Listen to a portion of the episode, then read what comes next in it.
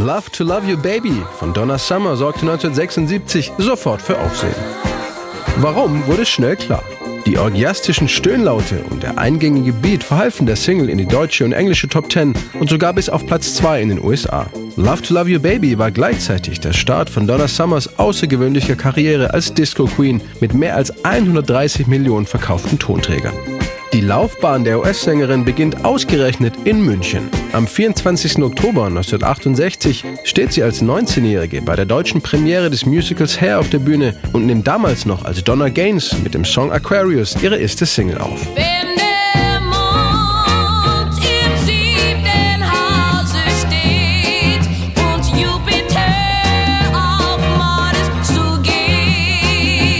In München lernte Donna Summer 1973 den Südtiroler Musikproduzenten Giorgio Moroder kennen, der mit ihr den Münchner Disco-Sound zum weltweiten Exportschlager machte. Die Donna hat in München gelebt, war dort verheiratet mit Herrn Sommer, dadurch der Name, aber mit S-O-M.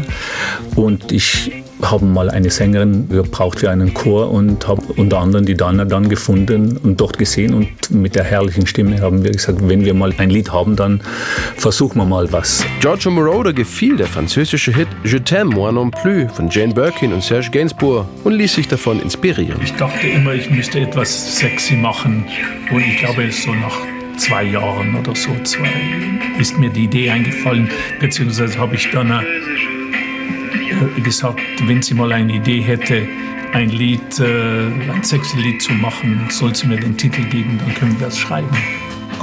Bald darauf fielen Donna Summer die passenden Zeilen ein. Angelehnt an I Wanna Be Loved by You.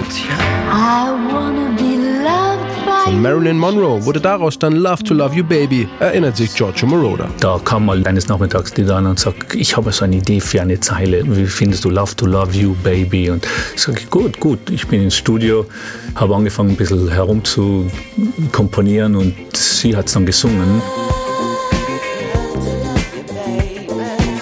Love to Love You Baby sollte zunächst nur als Single veröffentlicht werden. Giorgio Moroder schickte das Demo in die USA zu Neil Bogart, dem Labelchef von Casablanca Records. Der legte den Song abends auf einer privaten Party auf und traute seinen Augen nicht.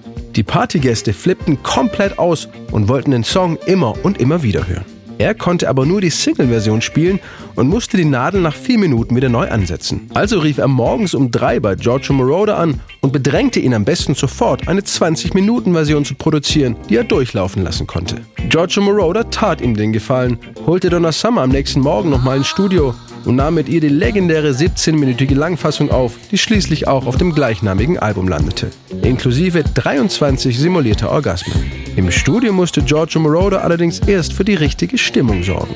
Sogar Donna Summers Ehemann sollte den Aufnahmeraum verlassen. Es war ein bisschen ein Problem, weil es waren am Anfang mehrere Leute im Studio. Alle rausgeschmissen, Lichter zugemacht und da war die dann allein und dann hat die dann einfach durchgestöhnt.